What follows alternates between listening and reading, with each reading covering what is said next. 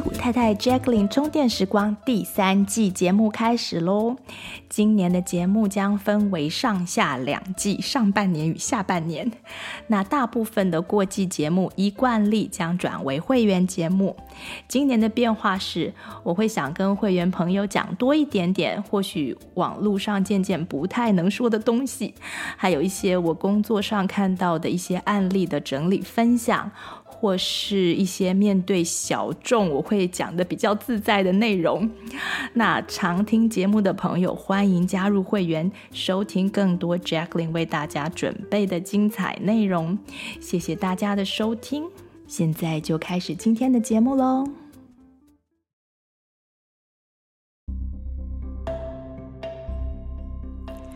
Hello，大家好，我是 Jacqueline。您正在收听的是戏骨太太 Jacqueline 充电时光。嗯，由于疫情期间呢要隔离，而且上机要戴口罩，所以我们先生呢都不太愿意出国。我也四年都没有回台湾了。那今年感恩节假期，我们全家终于有机会回台湾探亲。啊、所以上个礼拜没有做节目。那今天呢，就跟大家乱聊一下这次旅游的一些想法，还有心得。当然呢，我讲旅游可能会跟大家期待要听到的有点不一样。嗯、我可能不会讲说有什么好吃好玩的，呃，那个也会讲一点啦。但是就是会讲一些比较硬的东西，希望大家还是会喜欢。那。大家可能会问说：“先生如果不回去啊，那为什么我也没有回台湾？”嗯，这其实理由有很多啦，其中之一是因为我有一个还蛮粘人的先生啊，他会跟我很直接的说，他不希望老婆带小孩回娘家。那我记得就是没有他的一个状态，就是不要我们自己 自己就走人。那我记得订婚后一起住的第一年呢，我回台湾去写了半年的论文，然后他天天下班回家就要跟我 Skype，一直到一直到晚上睡觉为止，他睡觉为止，然后我才能就是 不要在线上。然后像是我们在吃饭的时候，他就会在那边弹琴啊，或者什么的，反正就是也不会讲话，但他就是觉得他希望有一个跟我有一个 connection 这样子，然后听到那边有人。那我知道他其实是一个很独立的人，但是是却很不喜欢自己独处。那不喜欢独处，怎么会说是独立呢？啊，我是觉得独立是在说，就是他可以把自己的生活起居照顾得很好，像是煮饭啊、洗衣服啊、整理家里啊，啊，这些他都会做。然后他一个人也会出去践行啊、买东西啊，什么都没有问题。但是呢，他就是不喜欢那种状况。那我尝试跟他沟通过，说，诶，我们家现在有小狗啊，所以就至少你下班回来就是有小狗嘛。然后他就一脸为难，就是他个性因为还蛮好的，所以也不会跟你就是生气或什么的。那在嗯结婚初期的时候，他跟我说过，嗯，他说我这辈子跟你分开的日子已经服刑期满，所以从今天起我再也不要跟你分开。那听到这种话，可能有人会觉得哦，这样还是就感觉好像就是他很爱你，好像很浪漫。但是我那时候只觉得他在开玩笑。后来我才慢慢知道呢，他其实是认真的。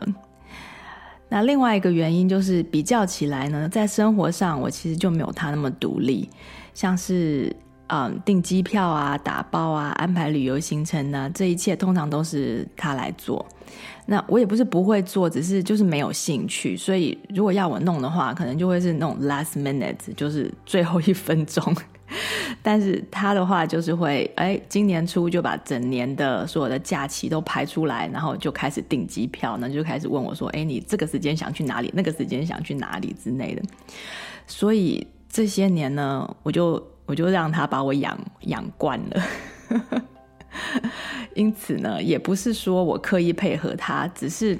在没有自己规划的这种习惯之下，然后再加上他又不希望我带小孩子啊回台湾，所以我就更没有动力。那今年回台湾呢，就很幸运的遇上了好几天的大好天气，我们就可以上山下海，然后玩很多就是大自然的东西。所以先生就还那个部分，他就还蛮开心的。那我从小到大呢，我家的旅游通常都是妈妈在规划的。那每年都会跑几个地方，花莲也是我们常去的目的地之一。那我很喜欢跟爸爸妈妈旅行，因为感觉就是很放松。那他们两个人都是很贴心的人，就会照顾孩子啊，还有现在是孙子们的各种需求。那我发现人其实是很简单的动物，只要你真正的需求被满足呢，你就很难不快乐。然后这几年呢，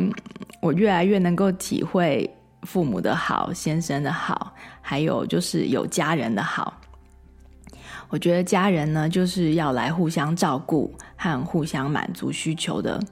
啊、只是在如果团体人数多的时候呢，每个人的需求不一定都是时时刻刻都会被照顾到。那这个时候呢，呃，彼此之间的沟通啊、协调和妥协的技巧就非常的重要。还有沟通的模式，因为有些人他就是不习惯把自己的需求讲出来，然后他就会臭脸。当他需求不满足的时候，就会臭脸。如果是饿的时候啊，或者累的时候啊，或者说呃，譬如说他想要跟你讲话，可是你一在忙别的事情的时候啊，就是会用这种所谓的 passive aggressive 的这种模式。那人越长大呢，你就越知道说这些模式是，啊、呃，是不应该怎么讲，是没有用的，就是没有效的。那如果你希望自己的需求能够被满足到，一定要直接说，就是不要带着脾气的说，就是不要觉得对方，呃，这个需求一定要由这个人来满足。但是呢，要很清楚的沟通，说你有这个需求，然后邀请对方，给对方机会来满足你，要用这样子的讲法。那那这样子在沟通的时候，就是因为大部分人都是喜欢让做的事情，就是别人会快乐嘛，所以他能够如果很清楚的知道他做什么事情能够让你快乐的话，大部分人都是会会很开心的啊，在他。自己的需求也被满足的状况之下呢，来来满足你这样子，啊、因此呢，就是只要能够甘愿、能够乐意啊、因为我们沟通的技巧是对的，那为家人的付出就能够常常让彼此都能够很开心。那我先生就会问我说，譬如说他在规划旅游的时候，他就问我说：“啊，旅游的时候你最在意什么啊？”那其实就是在探访，就是对方的需求是什么。像有些人在意吃的，那有些人在意要去看风景啊，或是看一些就是历史文物啊之类的啊，知识型的。那有些人可能就会想逛街啊，想要买东西啊，想要发现新东西啊。像像我女儿就会想要逛街。他们想要逛文具店，然后呢，有些人是为了一些特别的服务，像是如果回台湾的话，有些人会去看牙医，会想去做头发啊、去弄医美或是按摩。像我就会想要去泡温泉等等。然后我跟他说呢，你问我这个问题的话呢，我的第一百零一个答案永远都是，呃，我希望能够住五星级的饭店。当然，我只是开玩笑的。在美国，其实还不太容易住到五星级的饭店。那从小呢，只要是住旅馆呢，我就会很开心。那即使是要开很久的车，或是要吃一些奇怪的东西，就是如果去到一家餐厅呢，然后发现它只有三道墙，也就是说它的呃门面是没有门的，那我通常都不会很喜欢吃它里面的东西。所以我先生会找几家就是不同的住宿选择，然后让我挑，因为住宿算是我比较在意的一个部分。那其他的行程呢，我就不是很在意。那他自己喜欢大自然，所以他安排的行程呢，通常都是去看瀑布啊，或者去健行啊，或者是爬到山顶去看 view 啊什么之类的。久了之后呢，其实孩子也就习惯了。那只是他们在中间呢，就是也会插进来他们的需求，比如说他们想吃什么，他们想逛什么，然后就会被排进去这样子。那这次呢，妈妈的妈妈帮忙找，就是我妈帮忙找饭店，我只能说我真的是非常 非常的满意。基本上我有干净的床就会满意了，只是这个是就是 go beyond that。那在嗯。呃，美国、欧洲的旅游的时候，我很喜欢，就是譬如说住 Airbnb 那样子的民宿的系统。那因为他们通常都有还不错的厨房空间，你就可以自己呃买当地的食材，然后煮你喜欢吃的东西。所以这些年我们不管到哪里呢，都会。有自己煮的几餐这样子，如果不是每一餐的话，像我们去夏威夷，有人问我说：“哎，你去这边吃什么？”但其实我去夏威夷都是自己煮，真正在外面没有吃到几餐。但是到了台湾呢，啊、台湾的饭店服务水准真的是非常的一级棒，所以如果还自己想要煮的话，就有点可惜。因此这次除了是呃在妈妈家住的那几天吃妈妈的爱心早餐，啊、那那其他时间我跟爸妈去，就是我们在旅游的这个过程当中呢，我们就外食。那这对我们来说其实是一个很不一样的旅游方式。那在交通方面呢，虽然台湾大众运输系统非常的方便，但是呢，我爸妈家住的非常的偏远，光是要公车转捷运进入台北市区的边边就要一个多小时，所以呢，我们就照往例租车出游。那呃，这次呢，我有稍微查了一下，就是美国的驾照可以在台湾用三十天，就是如果你是短期旅游的话，是不需要换国际驾照的。如果你要在台湾住上三十天以上的话，你才需要换国际驾照。可是我们租车的那个地方就是一个当地的，不是那种国际租车，所以呢，它是需要买保险。然后保险呢是要跟个开车的人买，而且呢，这个人还要有台湾的身份证和银行账号。所以呢，我妈妈她就翻箱倒找倒柜的找到我多年前的一个银行账户，然后还找到我的身份证，才顺利的办成租车。那这一次全程呢都是由我来开车，然后我爸爸就当导游。啊、我发现，在台湾开车呢，只要就是呃，要照顾好自己的心，心要很平稳，那各种路况呢，就是可以比较能够轻松的应付。以前我会怕，就是机车在周围绕来绕去的那种感觉，但现在呢，就是我想到，就是把机车想成一起一成群的鱼群，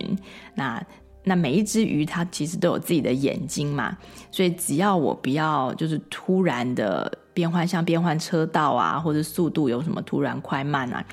其实他们就不会撞上来。然后开起车来呢，你就这样想，你就觉得自己是在一群鱼中间这样子游，你就会觉得比较安心。那至于停车位呢，只要是不是周末，我们去的几个景景点，其实都还蛮容易找到车位的。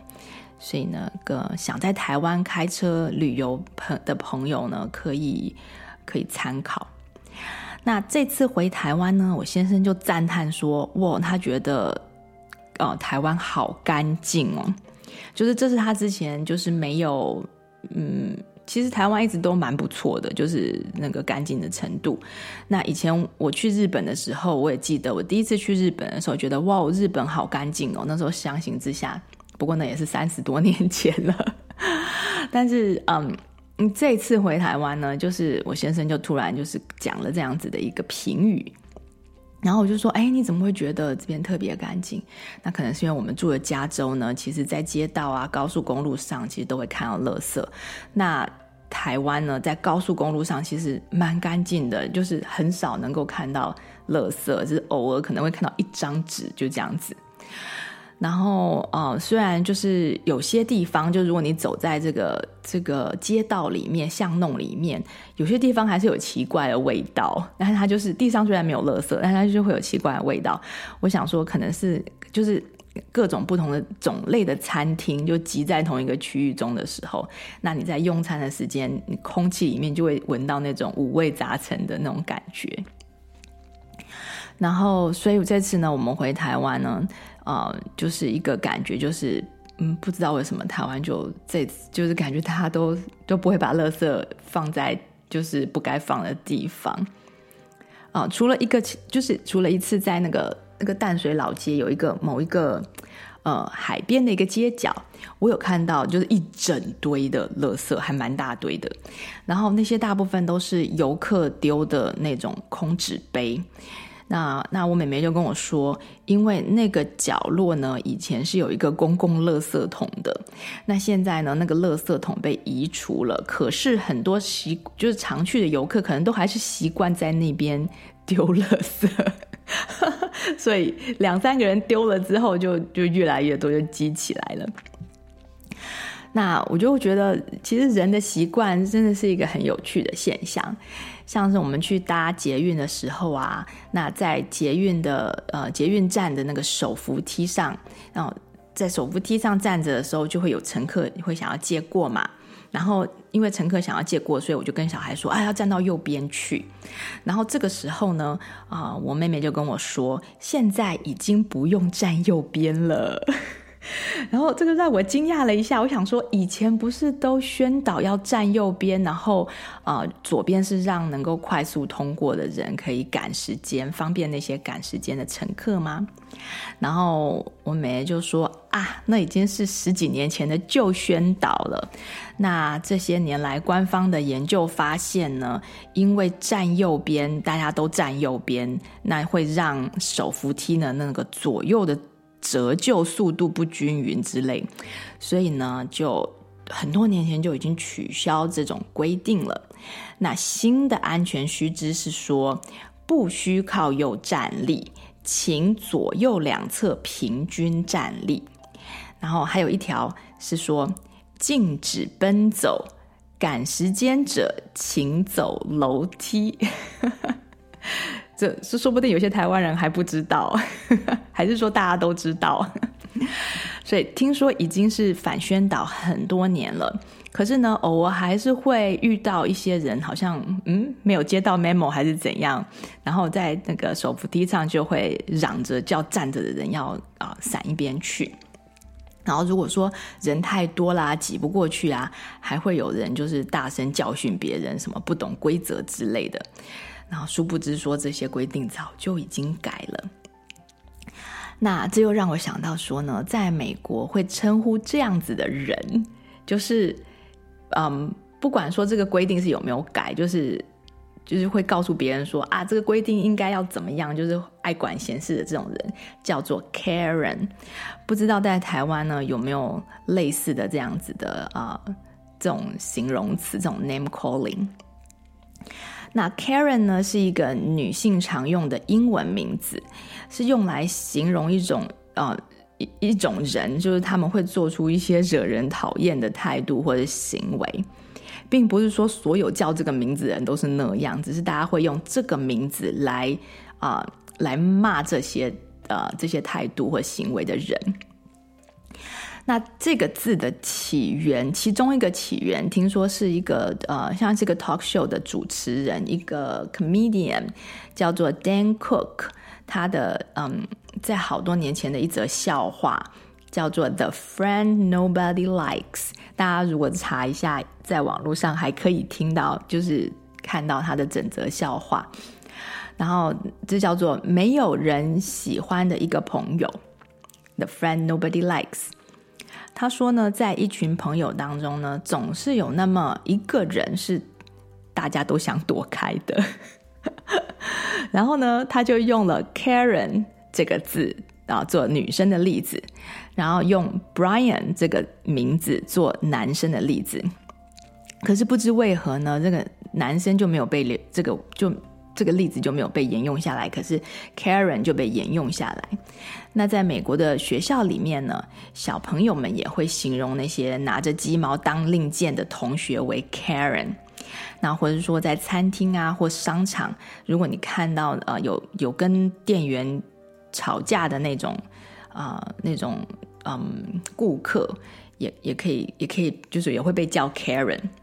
总之呢，他就是爱管闲事啊，或者是爱当警察呀，或喜欢爱管别人应该怎么样怎么样的，其实都算。所以呢，以后如果在公共场合遇到有类似这样的行为，别人就过来就跟你讲说你应该怎样，然后你心里有点不爽的时候，你就可以在心中骂他说 “Such a Karen you are”。那这样子呢，就可以让自己的心里稍微舒服一点。而且呢，又不会用到让人感觉有点恶心的脏字。不知道大家有没有这种感觉过？就是很想骂人，但是如果用了一个那种过分一针见血的那种字呢，又觉得好像弄脏了自己。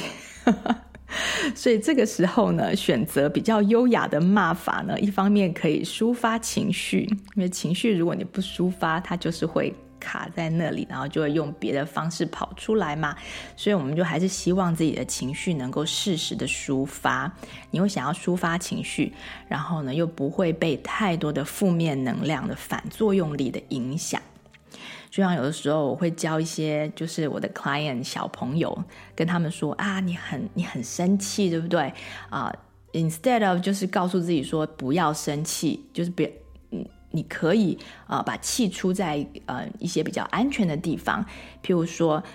不要打兄弟姐妹，你可以打枕头。那如果你真的要打你的兄弟姐妹，就不要打他们的肚子，你可以打他们的手脚。就这个气是一定要出来的。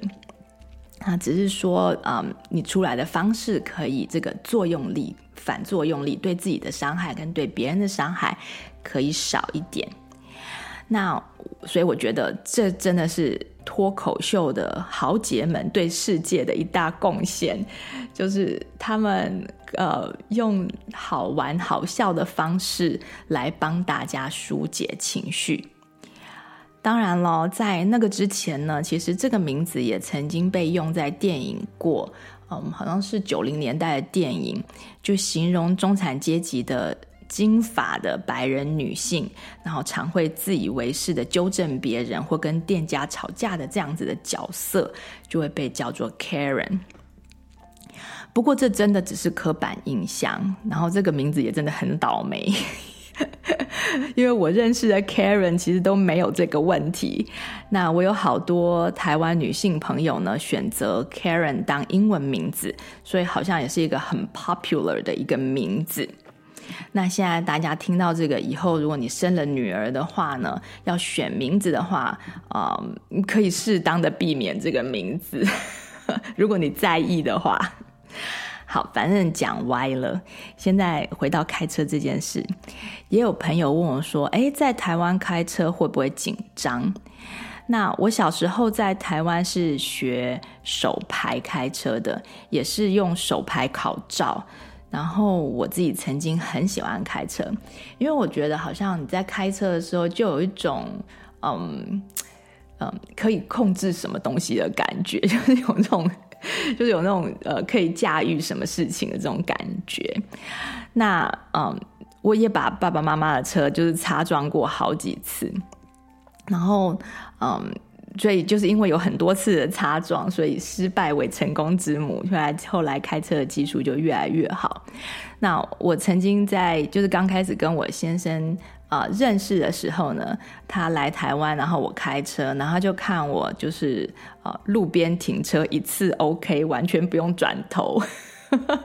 而且当时也没有车尾的摄影机，然后他就一下子对台湾人的开车技术佩服不已。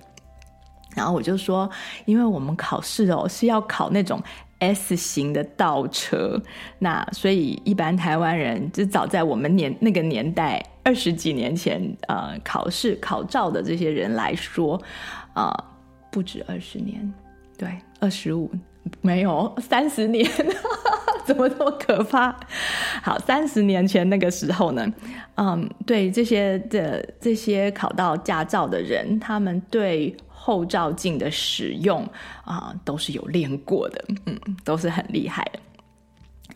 那在美国开车很多年之后呢，呃，再度的回到台湾开车，的确需要适应一下。然后，所以那时候我就像大跟刚刚跟大家讲的一样，就是啊，觉得自己好像是在鱼群里面开车，然后就会感觉比较放松。就像我们走路也不会怕撞到人嘛，对不对？所以开车也是同样的道理。啊、在鱼群里面，速度不管再怎么快，你也不会看到两只鱼撞在一起，因为每一只鱼身上都有侧线，都能够感觉到别人，然后都有眼睛，都可以知道别人在哪里。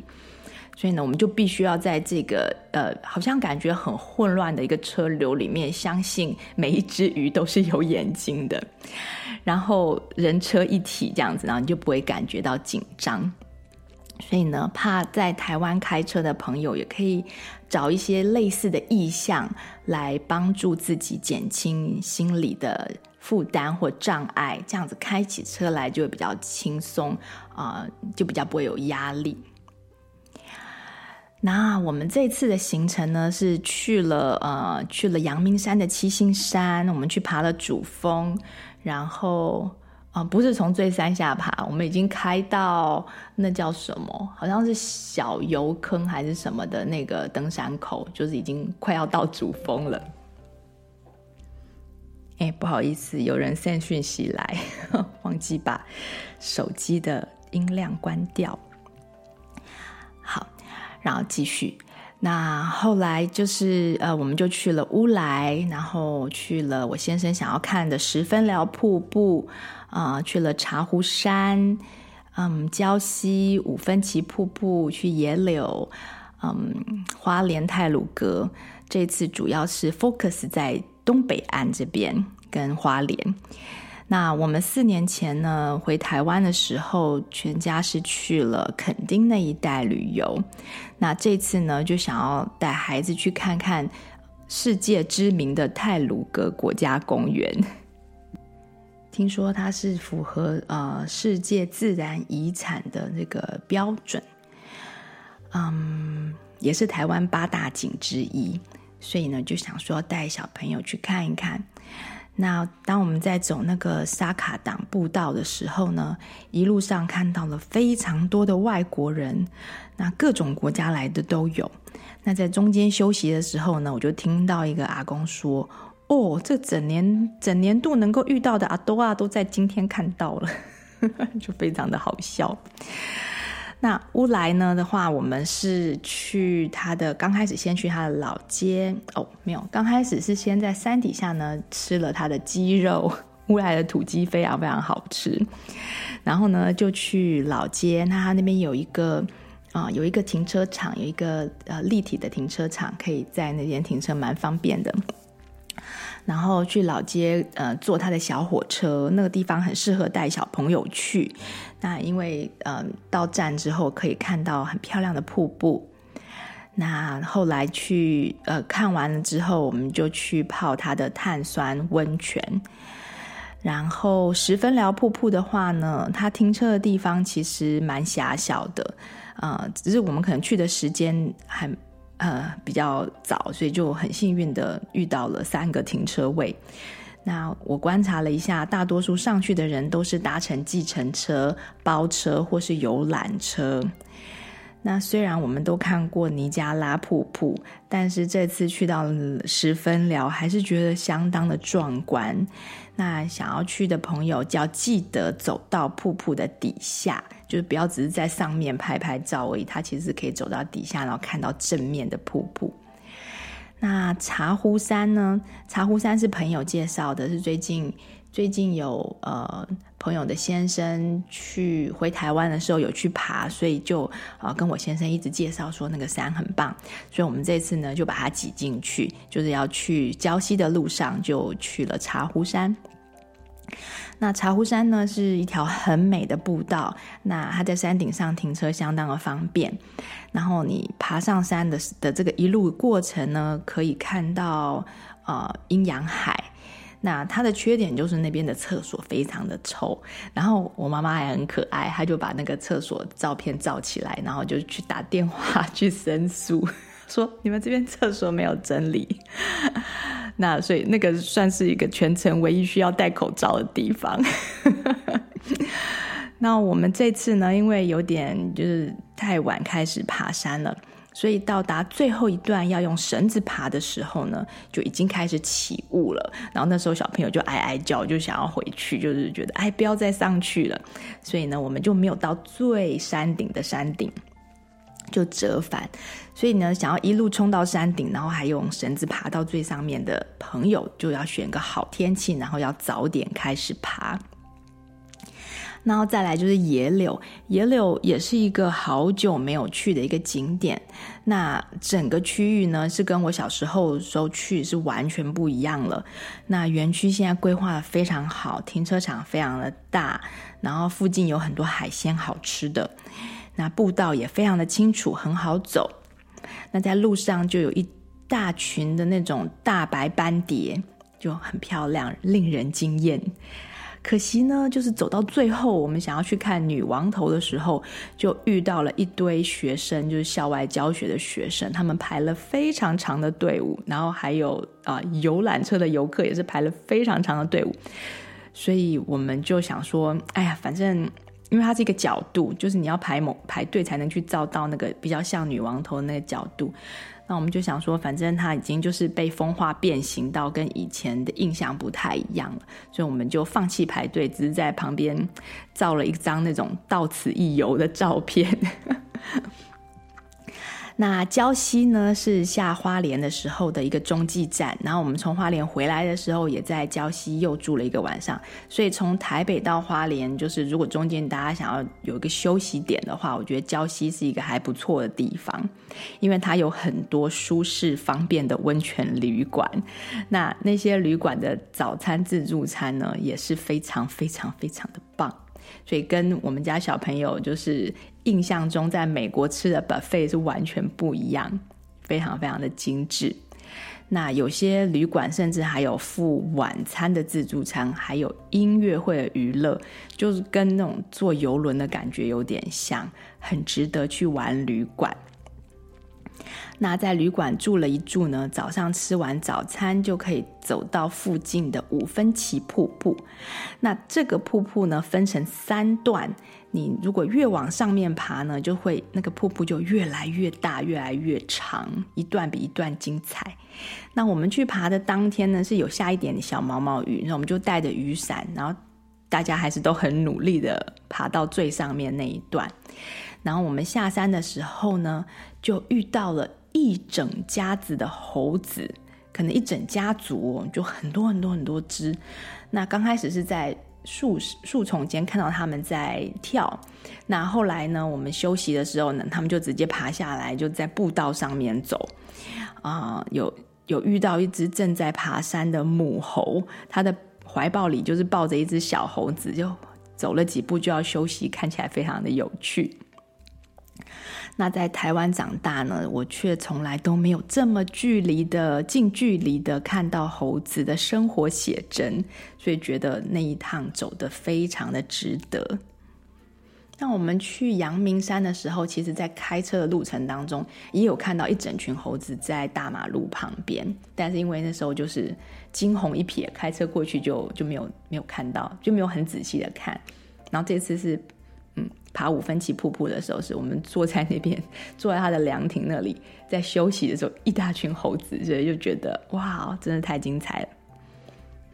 那至于花莲呢，以前小时候呢，我妈妈是常常带我们去，不过呢，啊、呃，却从来都没有去过花莲的海边。我们最常去的就是它的鲤鱼潭。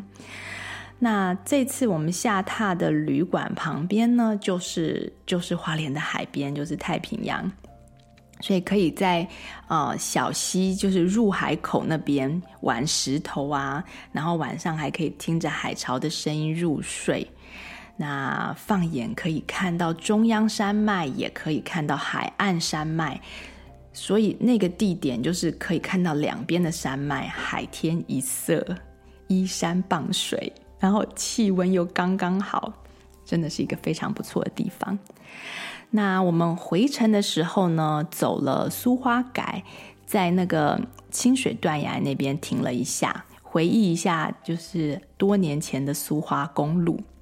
它的景色其实跟加州的 Big Sur 有一点点类似，也是在太阳太平洋旁边的那种海岸跟嗯跟山崖这样子。然后在太平洋的两边，Big Sur 跟苏花公路清水断崖各自美丽。那在去花莲的路上，我们还停了一个我觉得蛮值得一提的地方，是台泥的打卡园区。那我们在那边停的原因呢，是因为我妈妈怕说我们到了花莲，然后是在泰鲁阁附近的旅馆，可能都没有什么东西可以吃，所以就在那边想要买一些小吃带进花莲。那小朋友呢，就忙着吃小吃，可是呢，我的先生呢就在这园区走来走去，就就就去发现了说他们有导览，所以呢，他就跟我说他很想要听导览，可是呢，导览都是中文的，他又听不懂，所以我就只好陪他听，然后帮他翻译。那意外的却学到了很多东西，也啊。呃让我对台泥公司有了一些有一些印象。其实以前我对台泥是完全没有印象的，而且我觉得水泥不就是盖房子用的嘛。但是这次呢，我就看到啊、他们把水泥做成很多艺术品，那就还还蛮可爱的。然后听了这个导览之后也，也很觉得也很赞叹这个台泥对于公关方面的努力。那我原本觉得呢，水泥就是一个很高污染的、会破坏环境的一个工业。因为看到那个山，不是就是都会被啊、呃、开采，然后就是山顶就是就会不见嘛，它就是一个呃石灰岩的开采这样子。那虽然是听完导览之后，还是觉得这方面的破坏是的确还是存在啦。而且水泥制造过程是真的需要超级大量的能源，因为它要烧要很。很高温的，而且时间蛮长的来，来烧它，来改变它里面的呃化学组合，然后才能够让呃石灰石灰的粉末变成有办法跟水还有其他的物质粘合在一起的一种东西。但是至少呢，我学到了，就是台湾政府对于这个产业的规划，其实还蛮能够兼顾经济的发展需要，还有环境安全的考量。所以这是一件很不容易面面俱到的事情。就是随着年龄的增长啊，我们就开始比较有机会会为团体做事情。那不见得是有走政治方面的这种呃呃工作，可是。你即使是小团体，不管你是在学校，不管是在教会或者公司，你要考量到呃不同的需求，其实都不是一件很容易的事情。那我年轻的时候呢，也曾经是一个环保主义者，就是应该所有的人年轻的时候都会是环保主义者。但是现在呢，我就慢慢观察到，人类向来都是透过科技还有策略。来维护环境会比较有效，啊、而比较不是透过那个宣传和行为努力改造，啊、因为虽然像社会运动或者教育，其实就是改变人的行为，然后来保护环境，虽然都有影响，但相形之下，跟科技的跳跃啊、的进步的影响比起来，真的是小很多。然后我第一次去英国的时候呢，在那个超级干净的泰晤士河上撑船了之后，就从呃博物馆里面读到，就是那个地方曾经有多脏，然后就让我觉得哦，真是难以置信说，说呃泰晤士河曾经非常脏过。那后来呢，又去了美国的匹兹堡，那时候觉得就是一个很漂亮的城市。但是呢，结果得知，从前它其实是个呃钢铁的重工业城，啊、呃，听说曾经也是雾霾的非常严重，就跟今天美好的景象、新鲜的空气是完全都不起来的。所以呢，这些嗯环境的改善，除了人民的就是觉醒，就是说，哎。已经弄脏了，对不对？然后就就发现要去清干净，这样这种这种样子的决心。然后，但是至少也是要靠，就是我们很多年以来，就是各种能源呃工业上面越来越进步，像现在。的发电厂，就不管你是用哪一种方式发电，嗯，几乎都不会排出任何污染物了。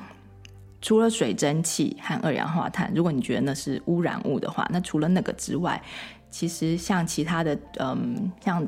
铅啊，然后就是各种重金属啊，其实嗯，粉尘啊什么都比较是，就是都没有了。那这次看到那个那个苏花改沿途的这个台泥石灰石的矿场中呢，我看到了它的噪音和沙尘的控制方式，也让人觉得相当的敬佩。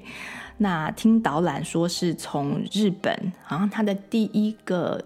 竖井是从日本引进的技术，然后之后也有从北欧引进的这个开采技术。在他们在园区的导览室里面呢，就是有这个山顶上正在开采砂石车的这个现场实况转播，你就可以看到台泥是怎么样啊、透过目前最新的技术、呃，降低这个开采的噪音还有沙尘，那减少对环境的影响。那至于这个开采的量，每年那个政府都是有控制的，就是说你们每年只能采多少。那出口的量好像控制在，他好像说是百分之十以内，就是不能，就大多数都是台湾境内使用，不能不能把这些水泥出口到国外。那到了这把年纪呢，我已经不会像年轻的时候那样子，认为应该在还没有合理的接替产业之前，就把呃先前的传统的比较传统一点的相形之下啦，比较传统的产业去结束掉，或是用各种政策来呃控制抵制他们。因为呢，我们的生活其实每一个片刻都需要能源。那我们的都市需要各种不同的混凝土去造桥铺路，那盖大楼又是另外一种混凝土。那当我看到就是台湾不得了的都市更新的结果呢，啊、呃，现在我可以，我比较已经能够看到背后需要的产业支持。那在年轻的时候，就是那种比较极端的环保意识呢，也慢慢蜕变成对于幸福家园阶段性策略的一些思考。啊，很多时候呢，人类的发展其实真的必须要兼顾人性。大家如果想要用意志力或是用集权去管理人性，啊，结果都不是最理想啦。啊、像是在斯里兰卡，就是因为一些比较极端的环保政策，然后就伤害了当地人民的生活。然后很多时候，我们以为很干净的替代方案，其实背后计算下来都有其他方面的浪费。像是风力发电的这些建设，就需要大量的水泥嘛。那从它的制造到销毁，中间就有各式各样的嗯。各种的浪费与产与与产出不成比例啦。那如果今天人类发明了哦，可以用一支风扇就能够产出一整个城市需要的电力，那我当然会非常赞成。可是如果需要把譬如说整个台湾都铺满了，就是那种太阳能板，但是还不足以支持一个小城市的持续的整天全年的电力需求。那那个那样子的科技转换就有点言之过早。另外呢，在历史上我也观察到，就是人类的行为改变会跟着科技的成熟自然的调整。所以，譬如说，我们那时候就是有人捕鲸鱼嘛，为了要得到鲸鱼油啊，所以那个油可以拿来就是呃，就是供应油灯嘛。或是一些其他的能源的需求，但是捕鲸鱼非常非常的危险呐、啊，而且又伤害鲸鱼，对不对？那那时候当然有很多人环保人士 就会想要禁止大家去捕鲸鱼，但是呢，怎么禁止都没有用，因为它有市场，它有需求。可是呢，后来电灯发明了，那油灯就自然被淘汰了嘛。那到了那个时候，你即使花再多钱，其实都没有人会愿意去捕鲸鱼了。因此呢，人类行为的改变，就是会很自然的跟着科技的成熟，然后就来调整。那在更呃，在更干净的能源被发明之前呢，如果就禁止目前最干净的选项，我们就会牺牲到文明的发展和人类生活的方便，所以就不可能真正的成功。嗯，要人类就是用意志力去延迟发展，或是去嗯，不要去过方便的生活。是根本不可能的事情，啊、除非是用那种极权高压的政策，但是那样子也不符合人性，所以你也不可能在全球执行。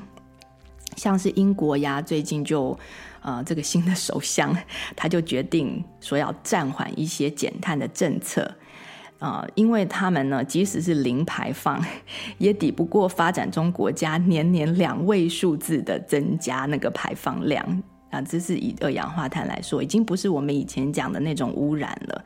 嗯，空气都还是会很干净，只是只是它出来的是二氧化碳。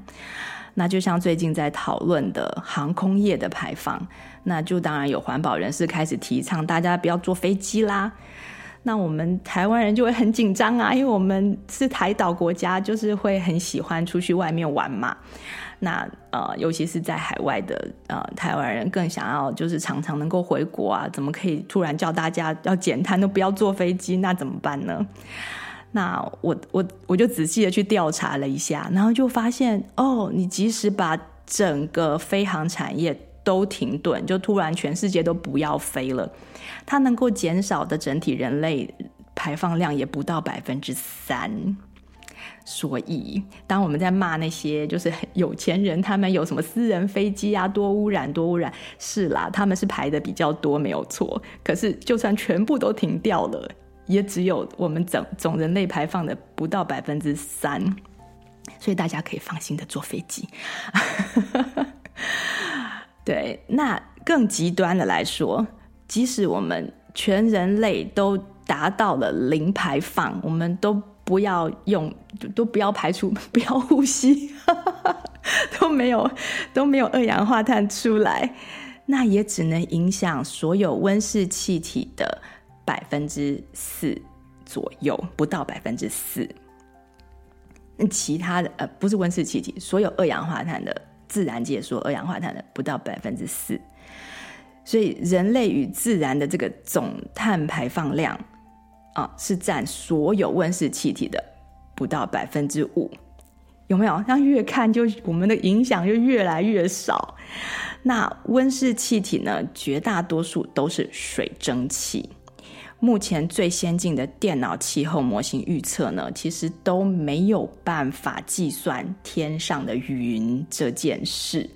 所以呢，他们说他们能够预测一百年后气温会什么增加一点五度到两度到三度，就不管他们怎么说，就是这几度都是在误差范围以内，而且没有把云计算进来。所以万一结果不是增加，而是减少一点五度呢？那是不是所有的政策都？都其实都是往那个错误的方向，而且目前就是地球的二氧化碳其实是非常低的，就直一直到差不多近五千万年左右呢，地球的二氧化碳其实都是在两千 ppm 以上，一千到两千更高，两千以上。那除了嗯。就是两三亿年前的那一段时间，曾经有掉到说像跟今天相当的那种四百 ppm，那段时间不知道是不是也有什么人类文，不是人类是什么先进文明的存在就不知道了。那如果呢？如果今天如果这个二氧化碳全球二氧化碳掉到了一百五十个 parts per million 以下的话，那大部分的生命就都会消失，因为。到那个那个点的时候，是植物就没有办法生存。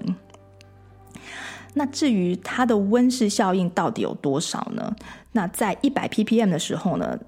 二氧化碳能够增加集体的这个温度的能力，差不多是在一度左右。那到了四百 ppm 的时候呢，就是大概能够增加零点二度。大家就可以看到说，诶，从那边就开始加倍，但是二氧化碳加倍，温对温度的影响却变得越来越少，少到几乎就是没有。所以今天。明天，明天如果突然就加倍到八百 ppm 的话，那全球的温度也只会上升不到一度 C 耶。那你想想看，你从早上到晚上那个日夜温差就已经超过一度 C，不知道多少了。那这都是根据那个 IPCC 的研究数据跟它的 formula 估计出来的。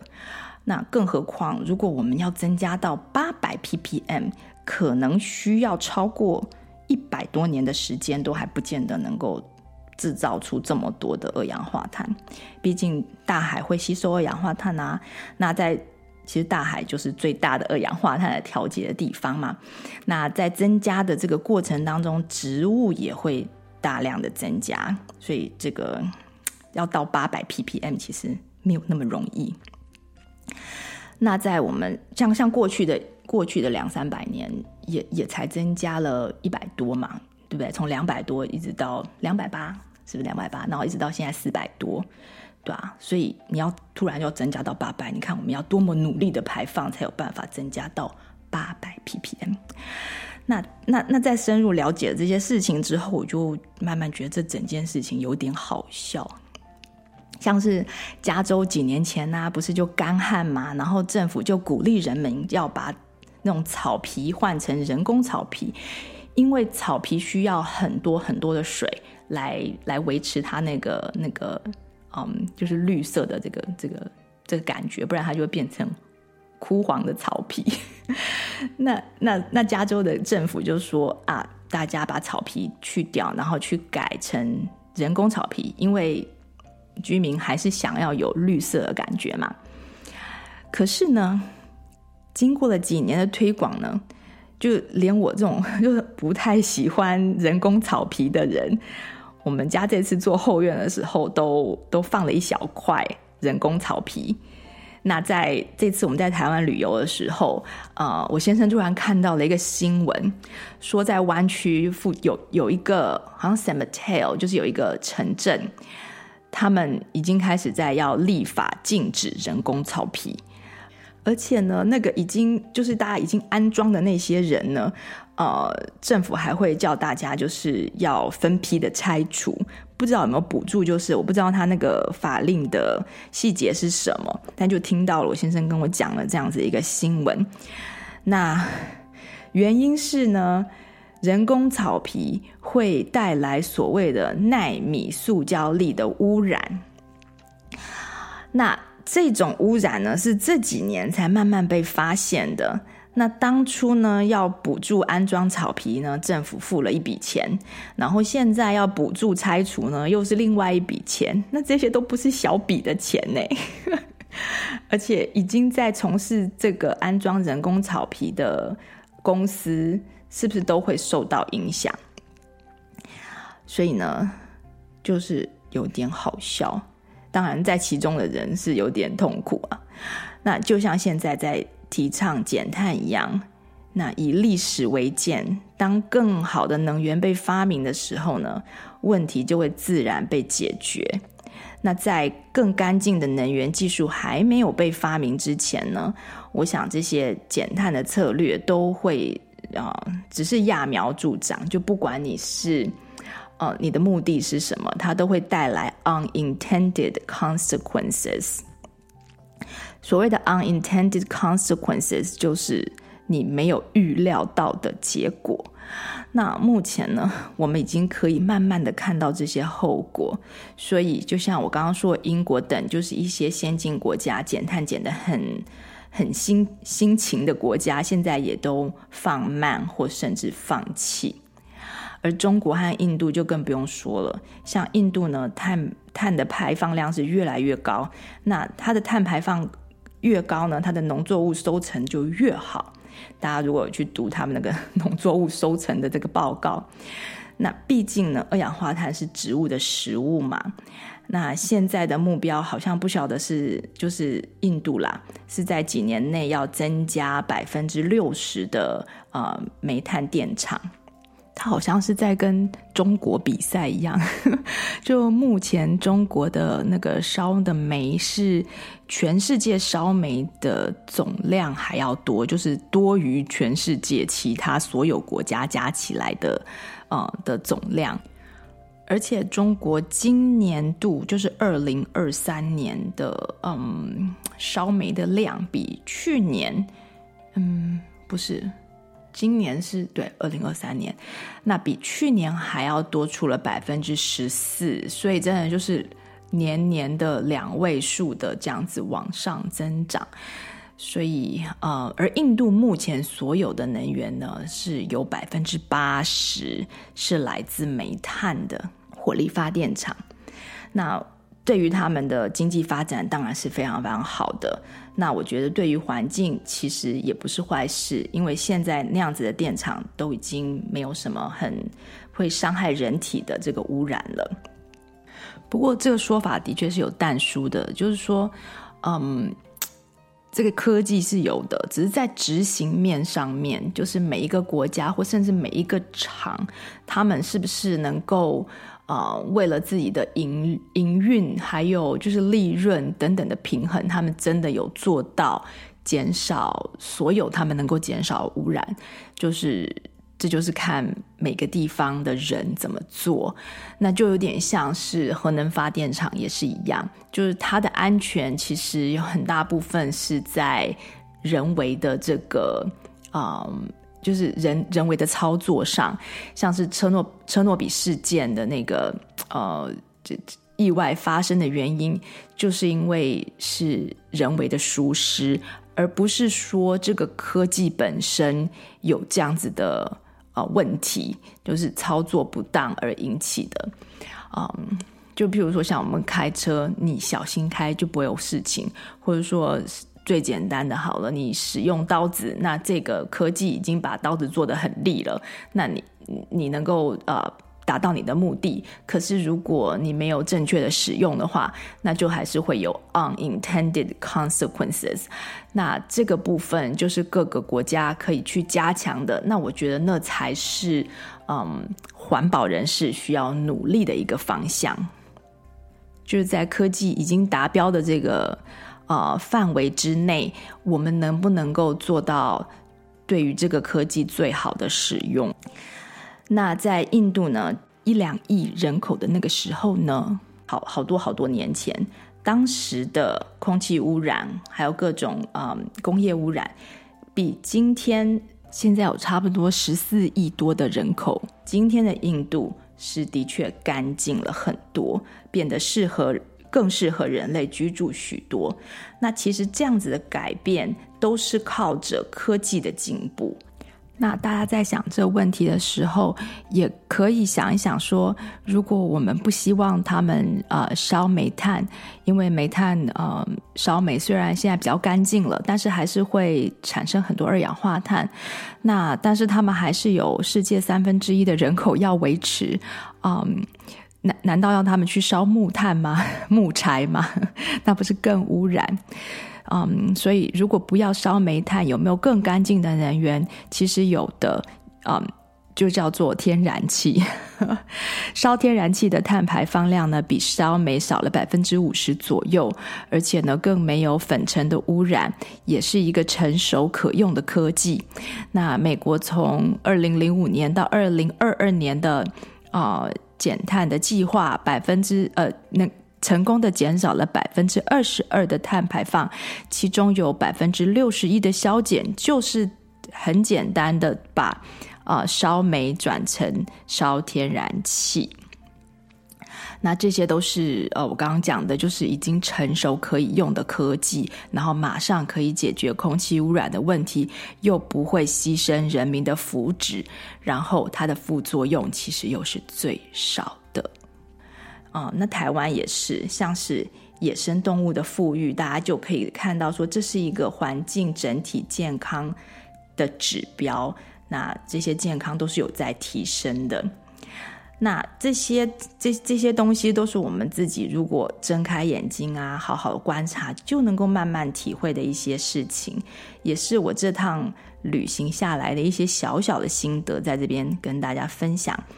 嗯，如果对这方面兴趣 有对这方面资讯有兴趣的朋友，可以去找一个叫做 World Climate Declaration。啊，世界气候宣言的这个网站来看，里面有上千位关于气候变迁各方面专家的背书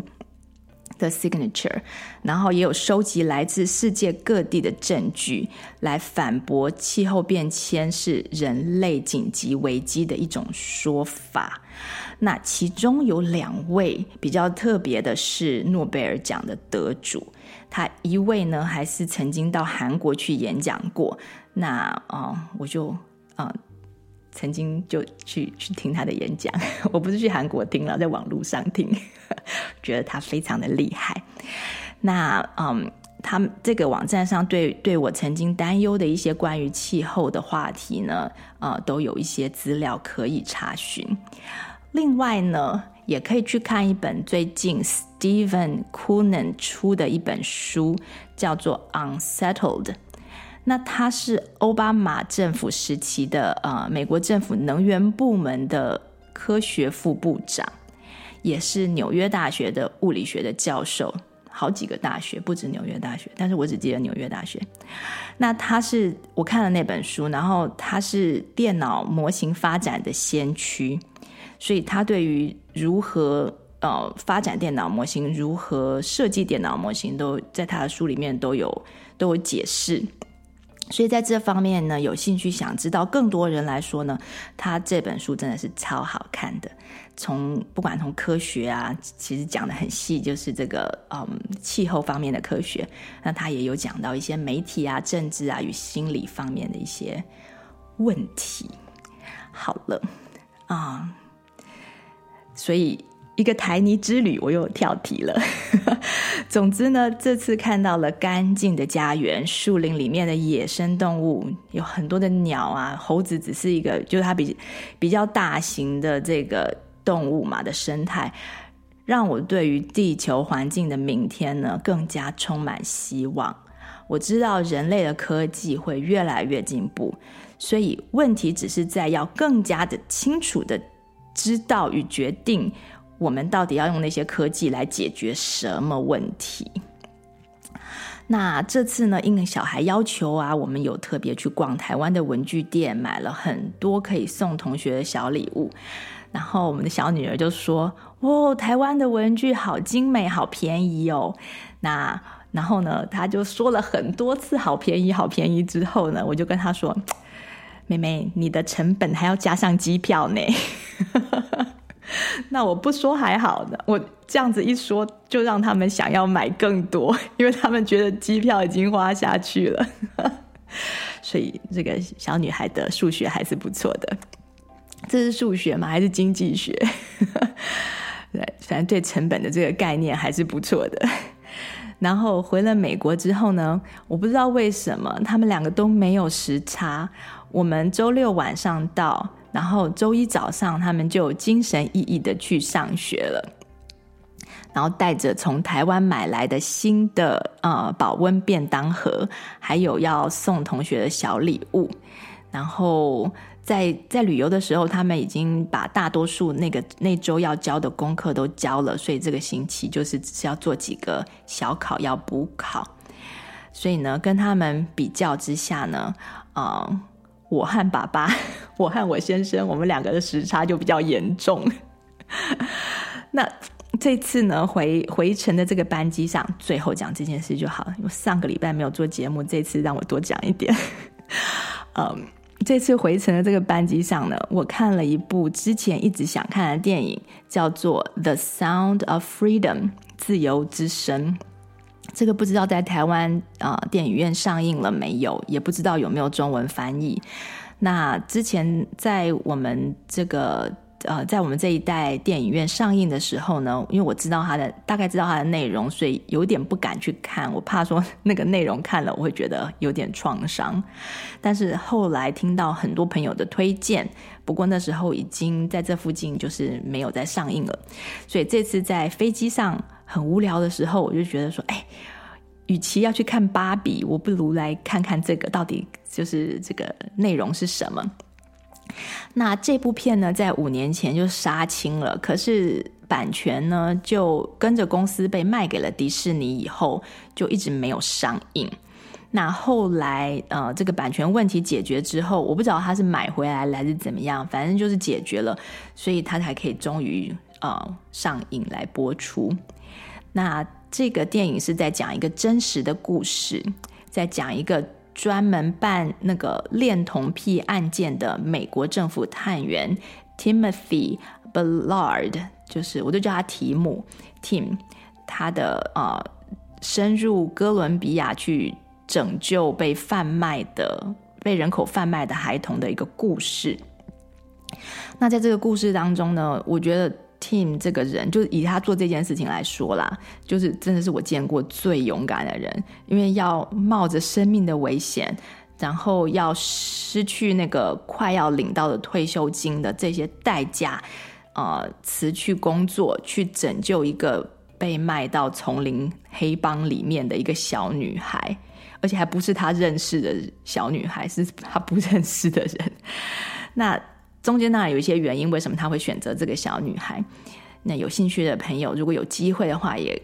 呃坐飞机的时候，可能这个月都能够看到吧，在那个嗯、长荣航空上面。那他辞职的原因是因为美国政府当初是不再支持他在国外的救援行动，所以那个行动到一半的时候，他就辞职了。